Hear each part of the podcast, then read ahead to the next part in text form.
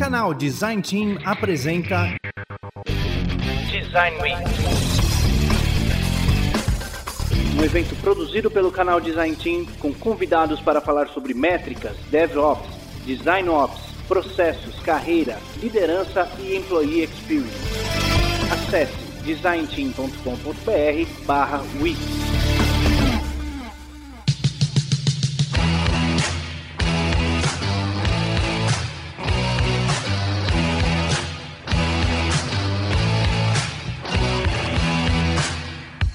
Boa noite, boa noite, gente. Sei que vocês estão chegando aos poucos, estão migrando lá da primeira live com o Gui para essa nossa segunda live. Para quem ainda não assistiu a primeira live, veio direto aqui para essa segunda. Tem alguns avisos antes da gente começar o assunto em si. Tá chegando aqui do nada, caiu de paraquedas. Isso aqui é a Design Weeks, o terceiro evento do ano e último desse ano do canal Design Team. E a gente está falando aqui hoje sobre operação. E aí, primeira live foi sobre operação operação de design e agora a gente vai falar sobre DevOps, operação do desenvolvimento ali, tudo falando de produto, produto digital no final do dia, tá?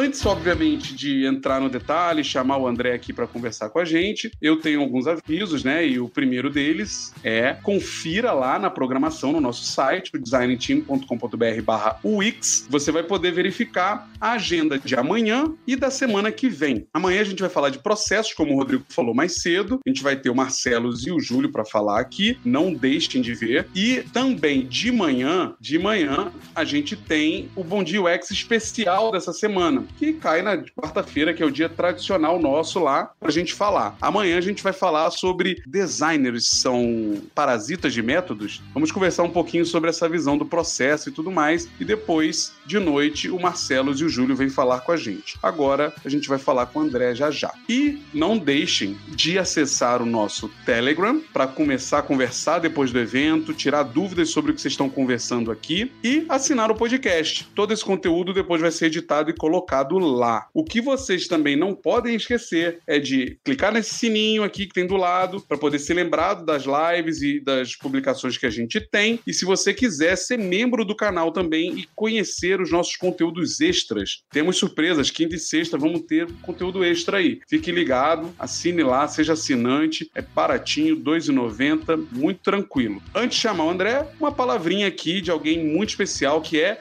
o nosso patrocinador. A gente precisa chamar aqui a EBAC, que está patrocinando toda semana aí, as duas semanas da Design Weeks. É preciso pensar além da estética. Design é, tem que ter propósito, tem que entregar valor, que não siga só tendências, e sim que faça um design com propósito, de entregar valor para o usuário final.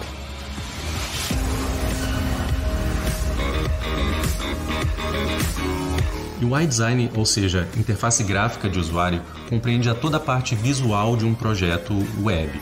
Então a gente está falando de criatividade e qualidade nos mínimos detalhes do que vai compreender essa experiência do usuário ao longo de um produto ou serviço digital.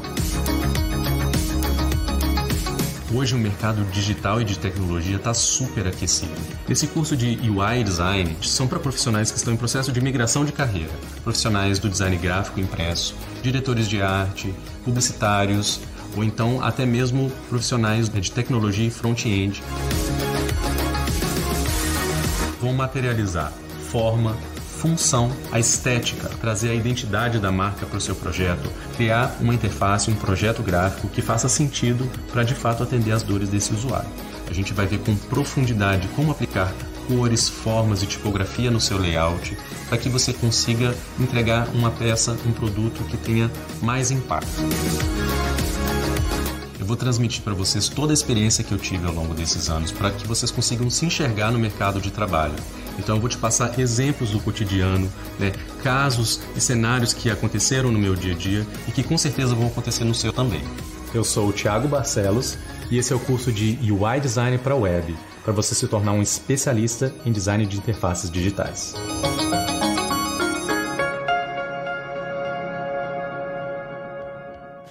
Muito bom, muito bom. Aí a EBAC traz aqui com a gente dois cursos, né? O curso de UX e o curso de UI. Vocês podem conferir aqui nas lives que foram salvas e conhecer um pouquinho mais do conteúdo deles lá. Design Week. E eu quero te chamar aqui para começar o papo com a gente, o nosso convidado super especial, o André Almar. Fala, André, beleza? Fala, Rafa, tudo bom? Beleza? Obrigado aí de antemão pela honra, né? Pelo privilégio de estar aqui palestrando para vocês. E é um, um público diferente, por assim dizer, né? Que é a galera do, do design aí. Muito massa. Não, é, e esse, que, esse é o nosso desafio aqui, André. É trazer para essa galera que normalmente meio que se isola, né? Um pouco dessa conversa sobre o contexto geral, né? A gente está todo mundo junto construindo um, um, produto, né? Não tá ninguém isolado aqui, né? Então é bom a gente se conhecer. Eu sempre falo para meus liderados, né? Cara, você quer conversar um pouco com designer, com desenvolvedor, com PO, PM? Conhece o que eles fazem, né? E aí a nossa proposta aqui nessas lives das oito, trazer uma galera de mercado para falar um pouquinho como é que é a visão de vocês, né? E aí estamos aqui para te ouvir, para falar sobre DevOps. Se apresenta aí, fala quem você é e mete bronca no conteúdo aí, tá bom? Vou jogar sua apresentação estou saindo. Pode se apresentar. Beleza. Então, galera, mais uma vez boa noite aí para todo mundo que está presente. Vamos seguir a seguinte dinâmica, né? Eu vou, vou fazer a talk aqui, a palestra, e caso venham surgindo dúvidas, questionamentos, perguntas, etc., pode colocar nos comentários que no final a gente responde, tá bom? Então, Vamos lá, é, eu vou falar um pouquinho com vocês aqui hoje, nessa noite, sobre DevOps. Bem, eu sou o André Almar, eu sou cofundador do DevOps Bootcamp, que é uma iniciativa de educação, né? Então a gente provê cursos nessa área de DevOps, e aí cursos técnicos, né? Vocês vão aprender também durante a talk que a, a parte de DevOps ela tem a, tanto a parte cultural quanto a parte técnica de ferramentas em si. A gente foca muito na parte de ferramentas, mas vamos lá. O que, que a gente vai ver aqui nessa, nessa palestra, né? A gente vai ver primeiro um pouquinho do que, que é Agile, do que, que é DevOps e o que, que é esse DevSecOps. E eu vou tentar fazer aqui de uma maneira mais didática possível, porque, né, se eu falar muito techniquez aqui da área, às vezes muita gente vai ficar boiando e tal, então eu vou tentar ser um pouco mais pragmático aqui e não usar muito techniquez, tá bom? Quando a gente fala de Agile, né, e vocês vão entender logo logo por que, que Agile se relaciona com DevOps, o que, que a gente fala, né? Pessoas são maiores que processos, o que, que o Agile prega. Né? Software é mais importante do que documentação, aí tem uma aspas aí nesse meio. Colaboração é maior do que negociação, é mais importante que negociação. E responder a mudanças tem que ser maior do que você seguir um plano ali à risca by the book, né? Então, resumindo, mais vale a interação entre as pessoas do projeto do que processos rígidos nos dizendo o que fazer. Mais vale um software em funcionamento, um software que funciona, do que documentação extremamente abrangente que muitas vezes ninguém lê. Mais vale colaboração com o cliente do que negociação em contratos. Então, trazer o cliente para perto e trabalhar em conjunto. E mais vale responder a mudanças do que seguir a um plano ali todo certinho, né? By the book, como a gente já falou. É, o Agile, ele nasceu, né? E hoje a gente tem o que chamamos de Modern Agile, né? O Agile mal nasceu e já tem uma, uma outra versão dele, assim, por assim dizer. Né? As coisas na área de TI, de software, né? Para a galera que trabalha dentro dessa área, muda muito rápido. Então, o que a gente usa hoje, talvez daqui a cinco anos, seja totalmente defasado, né? Isso acontece. Então, o que que envolve esse Agile moderno, né? Que muita gente prega e é muito usado também em empresas de produtos que fazem sucesso. Então, Google, Facebook, todas essas empresas mais modernas aí, essas big techs, elas incutem isso né, na equipe, nos stakeholders, né, todas as pessoas, todo mundo que faz parte da equipe se sente parte da equipe e, e se sente sensacional, sensação de pertencimento. Né? Isso é importante quando você está trabalhando numa equipe para entregar algum valor para o seu usuário. E aí que se a gente está falando de valor, a gente passa para outra parte aí da roda, que é de entregar valor constantemente. Isso está muito relacionado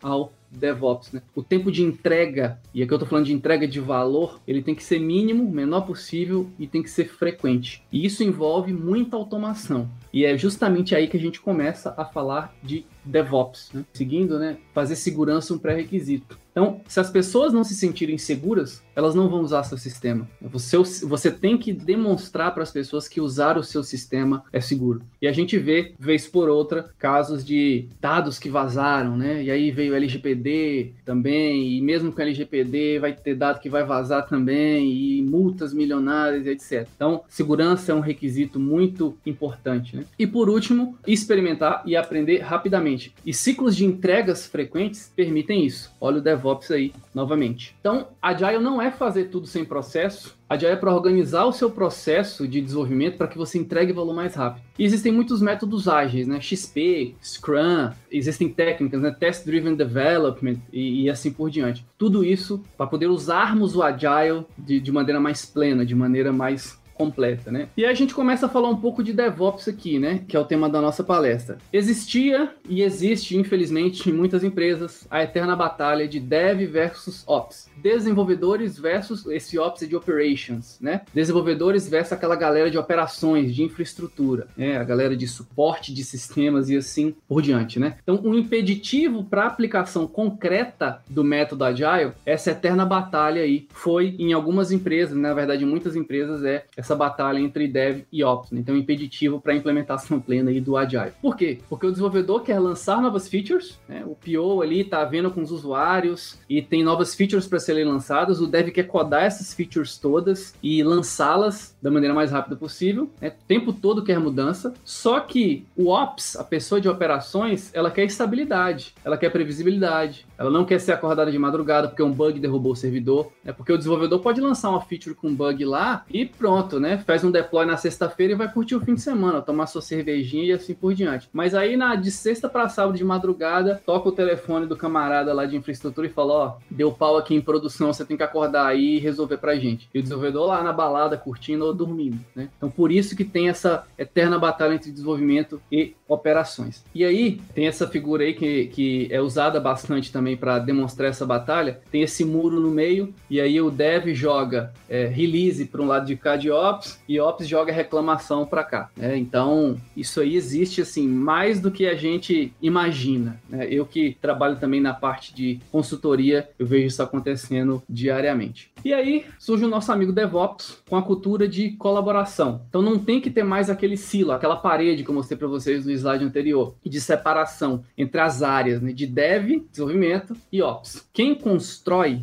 quem desenvolve tem que também manter. Essa é uma filosofia também bastante usada numa técnica, por assim dizer, chamada SRE, né, do Google, né, Site Reliability Engineering, ou engenharia de confiabilidade de sites. O quanto meu site, o meu produto é confiável, né, quantos usuários confiam nele. O Google aprendeu que se você deixa o dev, o desenvolvedor, a cargo da operação, então you build it, you run it, né, você construiu, você que executa, você que roda, você que sustenta, o desenvolvedor vai pensar 300 vezes antes de fazer uma feature nova, toda assim, cagada, por assim dizer, né? Lançar código ruim para produção. Por quê? Porque ele é responsável também pela sustentação. Ele é responsável por executar isso em produção também. Então, se der pau, se der erro, ele que vai ser acordado. Uma das coisas que o DevOps prega também é que a pipeline, né, aonde o tempo entre a concepção da ideia e a produção de código e o seu deployment, esse tempo ele tem que ser minimizado. O DevOps foi derivado do pensamento Lean, né, que é, era aquele pensamento que tinha que, que era, era bastante usado e é bastante usado na linha de produção de carros. Né? Esse termo DevOps surgiu inicialmente no evento Velocity né, em 2009, uma conferência de tecnologia, né, aonde dois caras lá, o John Ospel e o Paul Hammond do Flickr, eles apresentaram uma palestra com o título 10 ou mais deploys por dia. Dev and Ops Corporations at Flickr, né? Então, cooperação de Dev e Ops no Flickr, que é aquele site que vocês devem conhecer de compartilhamento de imagem, né? Então, esses caras, nesta palestra, eles contavam ali sobre os resultados e os desafios da maior aproximação entre a equipe de desenvolvimento e a equipe de operações lá no Flickr. O Patrick Debois, que é esse simpático senhor aí da foto, que eu tive o privilégio de conhecer ano passado no DevOps Days de Ghent, na Bélgica, em outubro do ano passado, na verdade, fazendo um, um ano, né? Né, esse mês. Tive oportunidade de conhecer ele lá na comemoração de 10 anos do, do DevOps Days. Ele assistiu essa palestra dos caras do Flickr Online e ele viria a ser o criador desse termo DevOps. Né? E ele teve a ideia de criar um evento chamado DevOps Days. É, esse evento existe no mundo inteiro. Eu sou um dos organizadores do DevOps Days aqui de BH. Ele é o maior DevOps Days do Brasil.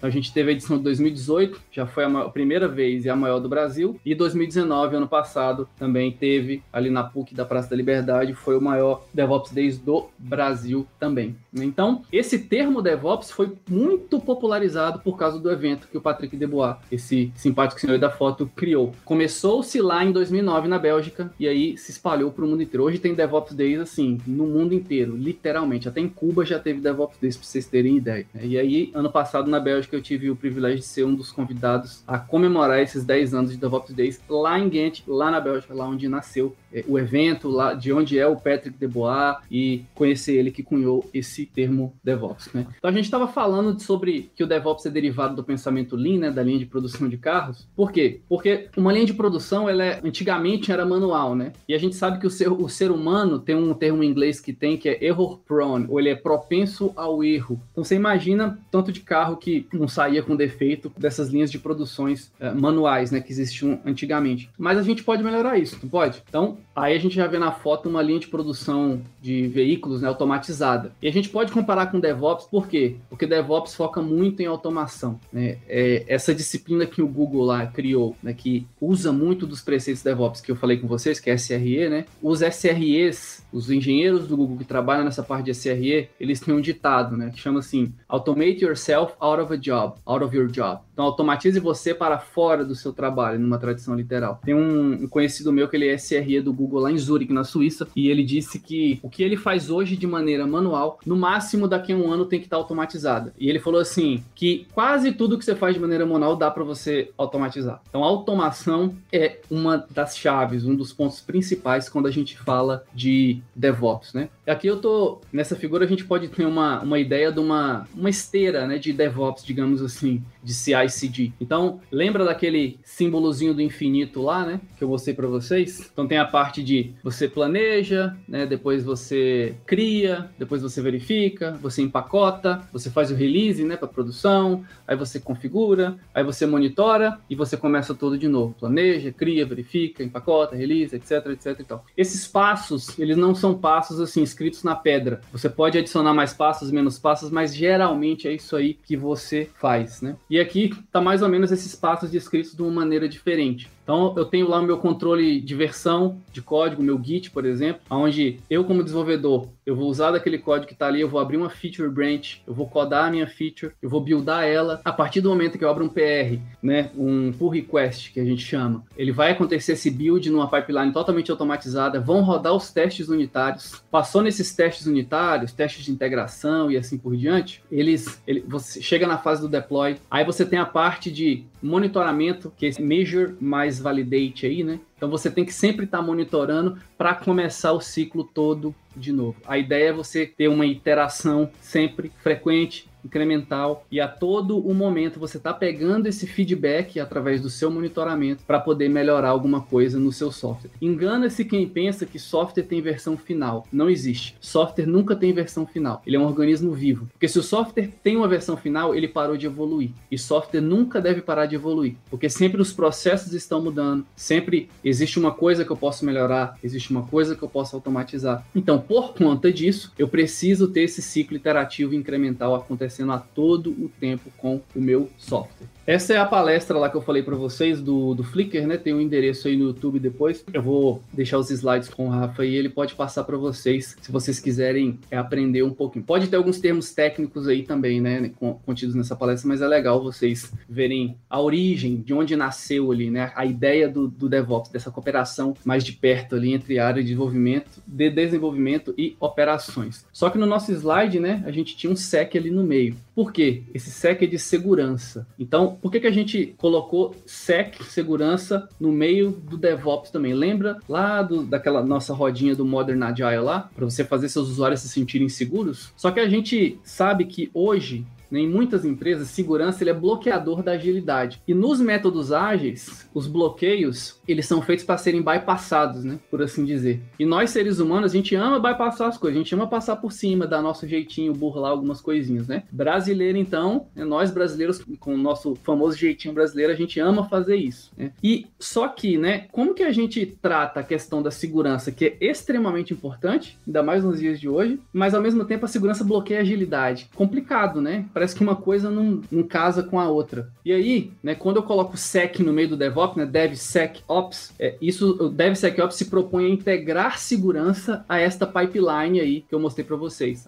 aquele símbolozinho do infinito, né? Por quê? Como que surgiu essa ideia? Segurança hoje, né, em muitas empresas, é feita no final. O que isso quer dizer? Depois que eu lanço meu software, aí que vai ter uma equipe de segurança para ver se tá com bug, se tem vulnerabilidade, vai fazer teste de ataque ali de superfície para ver se o software está cheio de buraco, consiga atacar ou não. Né? Então, tem testes, Tudo isso é feito no final, depois que eu desenvolvi minha feature, depois que eu estou desenvolvendo meu produto, depois que eu lancei aquela feature nova ali, aquela versão. E com relação ao custo, quanto mais próximo da entrega eu trago essa parte da segurança, mais caro fica uma correção de segurança. Então, esses patches e updates aí que os Apple lança né, no iPhone, que o Google lança no, no, no, Android, Microsoft lança em Windows e etc e tal, é, depois que é lançado um produto, fica muito mais caro você corrigir esses erros do que se você pegar esses erros antes, né? A ideia do, do DevSecOps é fazer uma coisa que eles chamam de shift left trazer para a esquerda, né? Shift Left Security. Então, em vez de eu colocar a segurança no final, depois que eu deployei a minha aplicação, depois que eu coloquei ela em produção, eu trago para o início, lá na parte de desenvolvimento. Então, DevSecOps é o processo de trazer a segurança para mais cedo, mais para o começo ali no processo de desenvolvimento. Tá? Se vocês quiserem aprender mais sobre é, um pouquinho do que foi falado aqui, eu recomendo que vocês leiam esses três livros, principalmente o da direita da minha tela aqui, ó, que é o The Phoenix Project. Tem versão em, portu em português também, Projeto Phoenix. Ele foi feito pelo Gene King, Kevin Bird e o George Spafford. Ele explica de maneira muito didática, ele é como se fosse uma novelinha. Ele explica de maneira muito didática, ele vai contando uma história para te explicar o que, que é DevOps, como que você pega uma empresa que era toda travada, cheia de briga ali, né? Você tá vendo o um murozinho dourado aí, ó, entre as equipes, como que você pega isso e muda para ser mais ágil, entregar valor mais rápido para o seu cliente e assim por diante. Eu começaria por esse livrinho uh, Projeto Fênix e depois passaria para esse do manual DevOps que um dos autores, né, além do Gene King que escreveu o Phoenix Project, um dos autores é o Patrick Debois, que foi o, um dos criadores lá que eu mostrei a foto com ele, lá o belga, que cunhou esse termo DevOps. Então ele é o, é o papa do DevOps, ele é o pai do DevOps, ele escreveu esse livro. E por último, aí já é um, um livro um pouquinho mais técnico, é como que você pode é, aplicar segurança, né, é uma segurança mais ágil dentro do seu processo de desenvolvimento, das suas aplicações, do seu produto, e aí tem esse terceiro livro. Então comecem a ler da direita para a esquerda. Então Phoenix Project, depois Manual DevOps, depois esse Agile Application Security, ok?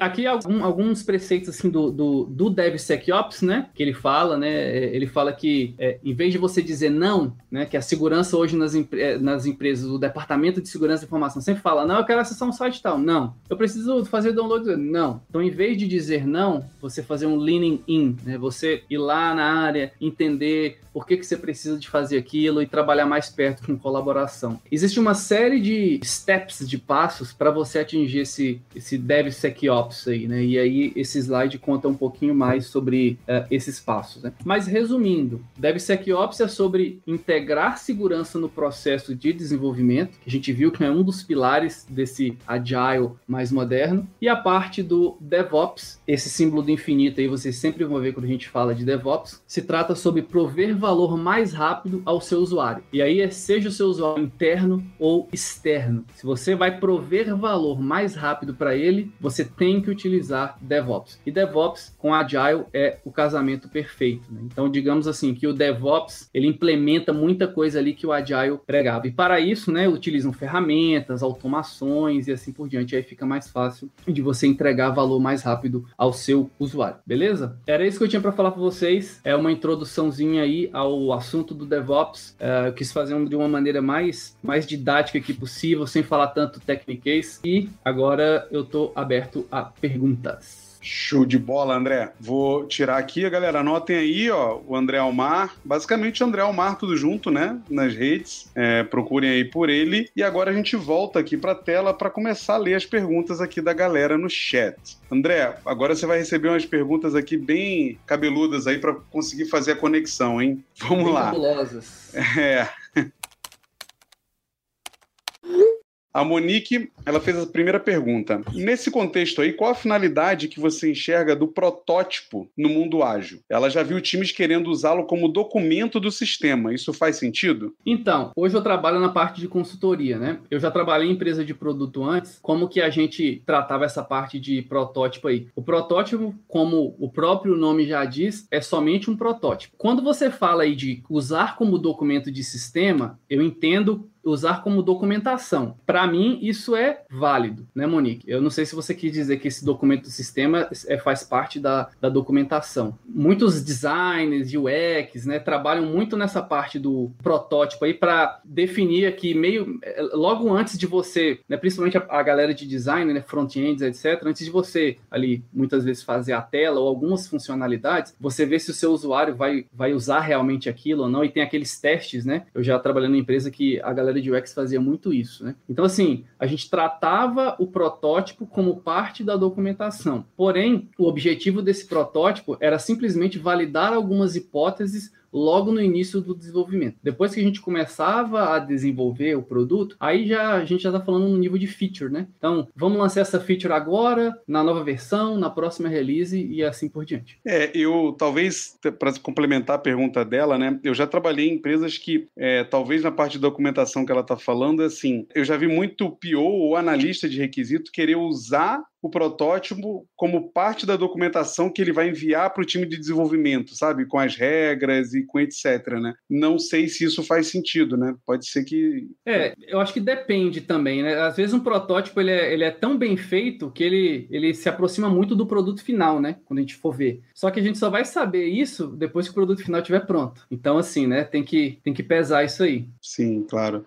Ó, a Monique também perguntou aqui. Nessa perspectiva do DevOps que você trouxe, ou DevSecOps, o mesmo time atua como desenvolvedor e como operação. Na prática, é, ela não são perfis diferentes, como você estava citando aí, né? O, a forma de olhar. Ótima pergunta, Monique. Assim, o mundo perfeito é que o seu time, e aí quando a gente fala de agile, né, de squads, são times interdisciplinares, beleza? Nessa questão interdisciplinar, a gente que é da área de TI, que é da área de software, quanto mais a gente souber, melhor. Às vezes eu não, eu não posso ter, eu não vou ter uma expertise ali em infraestrutura, em cloud, na parte de operações, mas eu sei como colocar a minha aplicação no ar. Esse, esse perfil que ele é tanto desenvolvedor quanto Ops, é um perfil de SRE que a gente fala, que aí é o Google que cunhou esse termo. Né? Existia um vice-presidente do Google na época, chamava Ben Trainor's Loss, que ele pensou assim: e se eu passasse a parte de operações e infraestrutura para os desenvolvedores de software. Por quê? Porque os desenvolvedores de software são melhores que os caras de infra? Não, porque desenvolvedor de software pensa em automatizar coisa, sabe programar. Então não fica lá clicando e fazendo coisas manuais. Nisso nasceu o SRE. A gente brinca que a classe SRE implementa o DevOps do jeito que ele tem que ser implementado, com foco em automação, com foco em escrever scripts, códigos. E uma pessoa, para operar um software, ela tem que saber como ele foi feito ela tem que saber o que é uma API, ela tem que saber entrar lá no código e mudar alguma coisa que está afetando a performance. Existem diversos perfis de SREs diferentes, né? Mas a grande ideia é que eu, como SRE, eu sei tanto desenvolver como operar. O que que na prática a gente vê acontecendo muito, principalmente aqui no Brasil? Aqui as coisas muitas vezes demoram um pouco a chegar e quando chegam as empresas são muito conservadoras e demoram a querer a colocar aquilo em prática, né? Uma das coisas que eu trato nos dias a dias aí das minhas consultorias é isso, são ajudar as empresas a melhorar o seu processo de desenvolvimento. Quando a gente fala de DevOps, a gente não está falando só de infraestrutura, só de cloud, só de colocar uma pipeline de CI/CD para pessoa, para entregar software de maneira mais rápida. Porque eu posso é, é, configurar uma pipeline de CI/CD para entregar código de maneira mais rápida, mas se o seu processo, o seu fluxo de desenvolvimento for ruim,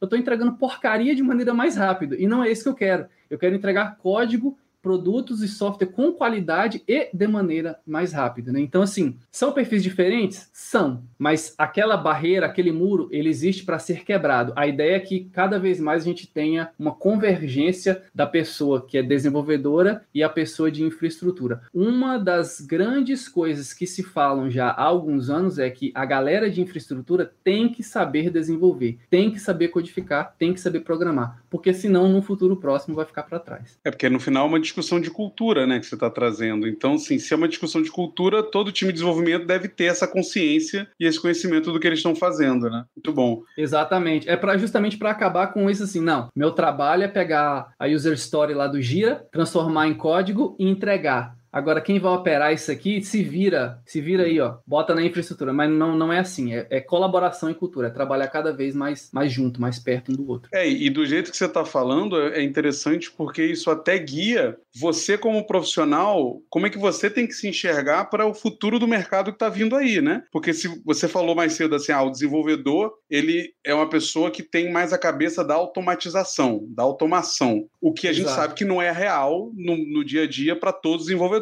Mas se você quer se encaixar nesse cenário, deveria começar a enxergar desse jeito, né? Exatamente. E as melhores oportunidades hoje, assim, o mundo de TI, né, é, é, é impressionante. Mesmo na, na pandemia, nessa crise, assim, o tanto de gente que eu vejo mudando de emprego toda semana no LinkedIn, assim, as, as oportunidades, o mercado nunca teve tão aquecido e não dá sinal nenhum de desaquecimento. As melhores oportunidades são para esse tipo de perfil. É a pessoa que tem esse foco em automação, sabe programar, uma pessoa que consegue se virar e navegar entre essas diferentes áreas. É, e é engraçado, você estava falando, o mercado de design também está muito aquecido. A gente tem, a gente no comecinho da pandemia sentiu uma queda, assim, algumas demissões e tal, e depois o negócio levantou e não, e de fato, quando eu falo, por exemplo, de liderança de design, por que, que o líder é importante e tal, está muito relacionado a isso que você falou. O, o, profissional de design precisa começar a ter essa visão mais operacional também, né? De, por isso que a gente trouxe o Design Ops aqui à frente para falar um pouco dessa visão de qualidade e agilidade e produtividade no todo.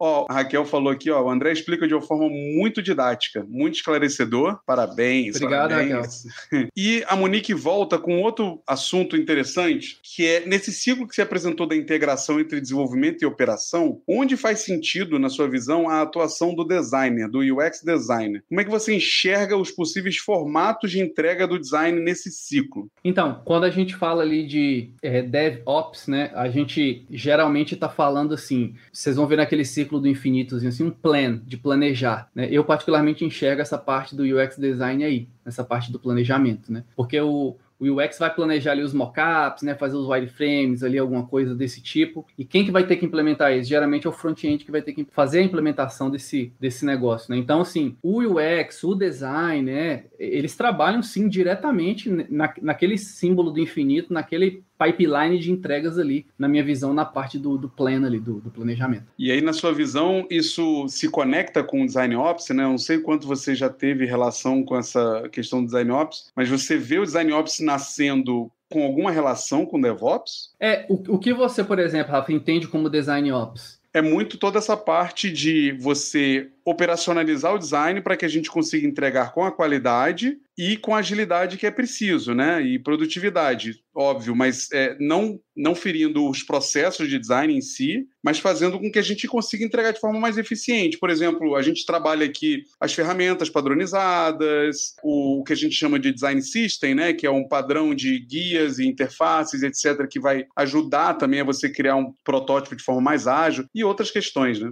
Exatamente. Então você pode ter certeza né, que esse nome Design Ops não é à toa. É justamente assim: como que eu posso tornar o meu processo de design mais ágil? Então ele já vem bebendo de outras fontes, né? Agile, DevOps, Design Ops. Você pode ter certeza que sim. Pode ser que daqui para frente ou no futuro próximo a gente tenha um Dev, um Design Dev SecOps. A gente sim. não sabe, né? Porque a ideia é automação extrema. Então eu vou automatizar o máximo de coisas possíveis, claro, aquelas que derem, né? E a gente sabe que muita coisa dá para automatizar. Quem sabe um dia a gente não tem o, o design já é, rodando no, no, numa pipeline, por exemplo, de entrega de software. Hoje a gente tem testes de interface, testes de integração rodando numa pipeline de DevOps, então é, não é impossível que isso aconteça, na minha visão. É, e, e até provavelmente, né, o designer, ele, por exemplo, ele foge muito disso às vezes por causa dessa fase, como você falou, do planejamento, da pesquisa e dele achar que um, um design ops, alguma coisa, uma padronização pode atrapalhar isso. Mas pelo que eu entendi do que você falou, essa parte toda do DevOps e o Design Ops está muito mais ligado à parte, como você trouxe o desenho da fábrica, né? A parte que é muito manual, muito operacional e que talvez a gente não precise ficar fazendo mil vezes. Agora, a entrevista com o usuário, cara, você vai continuar fazendo, você vai fazer essa imersão, você vai entender, mas na hora de desenhar, você não vai gastar mil vezes fazendo o mesmo botão, fazendo a mesma tela, né? Exatamente. É, quem trabalha com front-end, por exemplo, né? Se você usa um frameworks como React do, do Facebook, né? Você tem componentes. Então eu crio um botão, transformo esse botão num componente e eu posso é, reutilizar esse botão em outros softwares, outros aplicativos que eu estou criando. Eu não preciso criar novamente, né?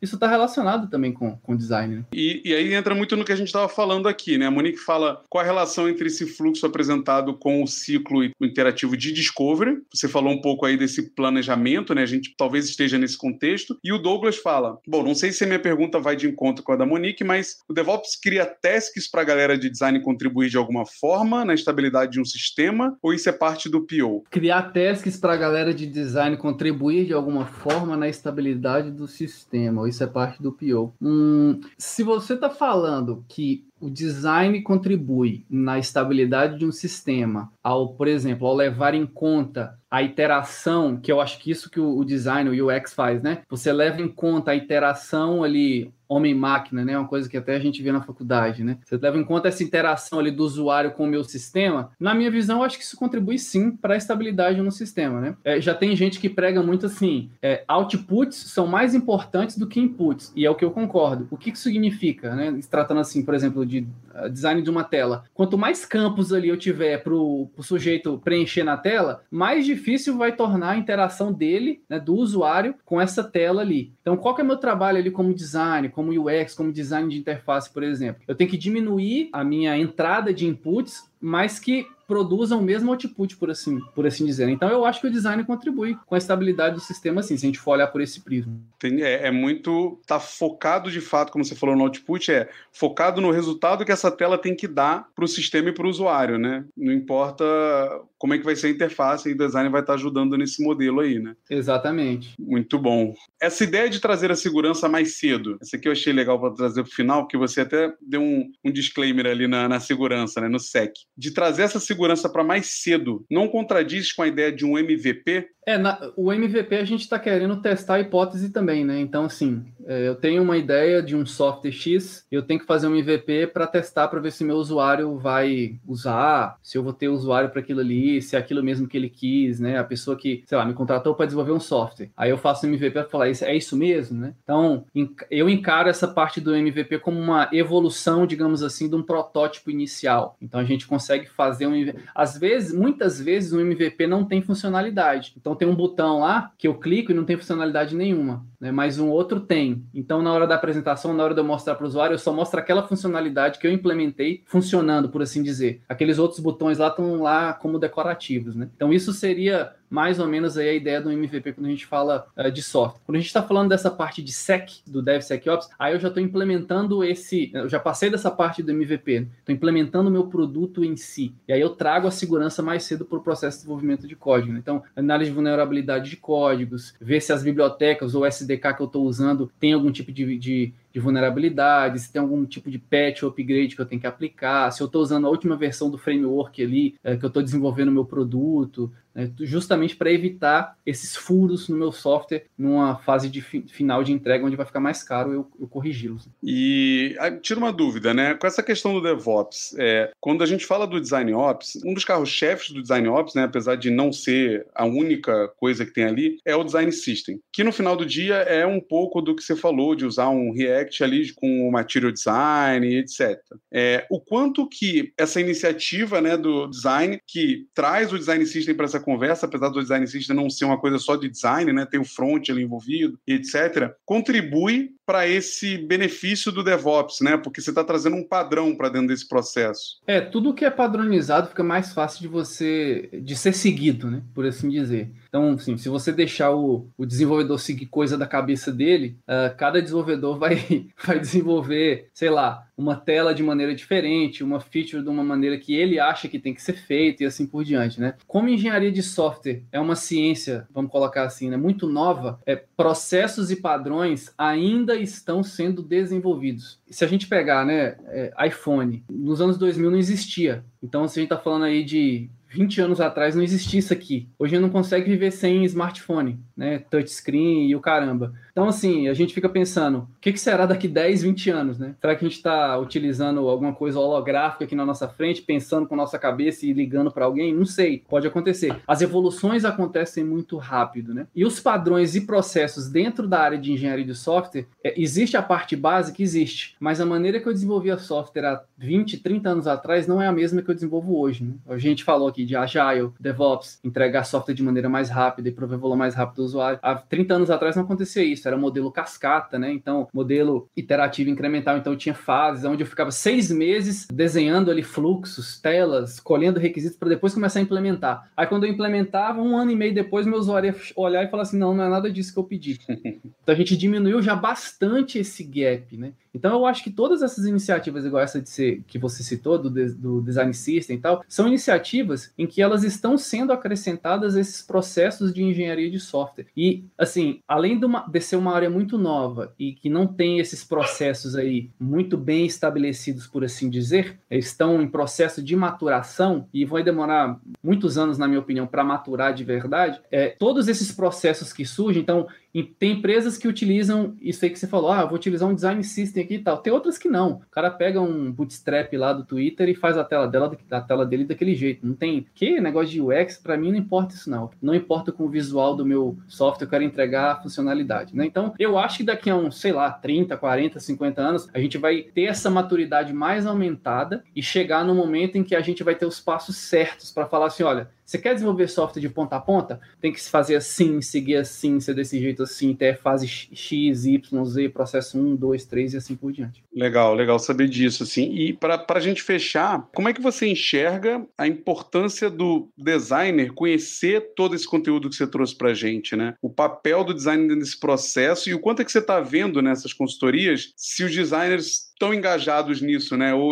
ou eles são meio isolados desse processo? Então, eu vou te falar da minha experiência, eu posso estar errado, é, mas eu sou um cara curioso por natureza. Quando você tem esse perfil, você fica querendo ali meter o, o nariz ali para descobrir novas coisas, né? Quando eu tive essa oportunidade de trabalhar nessa empresa de produto, era na área educacional, então eu tinha uma, tinha uma UX lá, a Pat, eu conversava bastante com ela, e ela me explicava muita coisa, como é que era o processo de entrevista com o usuário, essa questão de interação homem-máquina e tal, tal, tal. E aí você começava a pensar, né? Putz, eu aprendi isso lá na faculdade, achava matéria chata pra caramba, queria saber era de código mas agora eu vejo que tem a ver mesmo. Olha, olha a importância disso. Então, assim, você vai fechando o seu ciclo do conhecimento, né? E, sim, para mim, na minha opinião, conhecimento nunca é demais, né? Assim, você nunca se farta de aprender as coisas. É, se o design for uma pessoa curiosa, ele vai querer entender por osmose ali, pela natureza curiosa dele, como que funciona um processo de desenvolvimento de software. Qual é o fluxo de desenvolvimento que é usado desde a fase de concepção até a fase de código, até a fase de entrega, na parte de sustentação, de monitoramento, e aí eu detecto um erro, um bug, como que isso aqui é corrigido, sabe? Eu acho que vai mais da pessoa ter essa curiosidade nata, natural,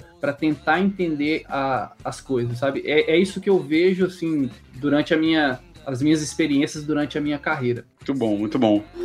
Ó, entender a regra de negócio. Sim, acho que é, todos precisam, né? Desenvolvedores, designers, a gente precisa, como você mesmo falou, né? O ágil é a coisa da colaboração, do time multidisciplinar, e não tem como a gente ficar numa caixinha e não entender como todo funciona, né? É, acho que é o maior é, erro que pode acontecer. Exatamente. Isso vem muito a calhar naquele, naquela questão que a Monique perguntou antes dos perfis, né? Ah, mas DevOps não é perfil diferente? Por que, que um tem que saber o outro, né? Eu acho que, que vale muito é, esse tipo de reflexão Hoje as empresas elas querem um profissional que elas chamam de T-shaped, né? Shape em T. Então, uhum. Então você tem que ali no, no, no seu no, no, T ali, ó, aquela, naquela coisa, você tem vários assuntos que você não tem que dominar. Você é ex expert em uma coisa, mas você tem que ter noção, porque você está inserido naquele contexto. Então, quanto mais você souber do processo como um todo, e de novo, não precisa se aprofundar, claro, aprofunde-se se você tiver interesse, né?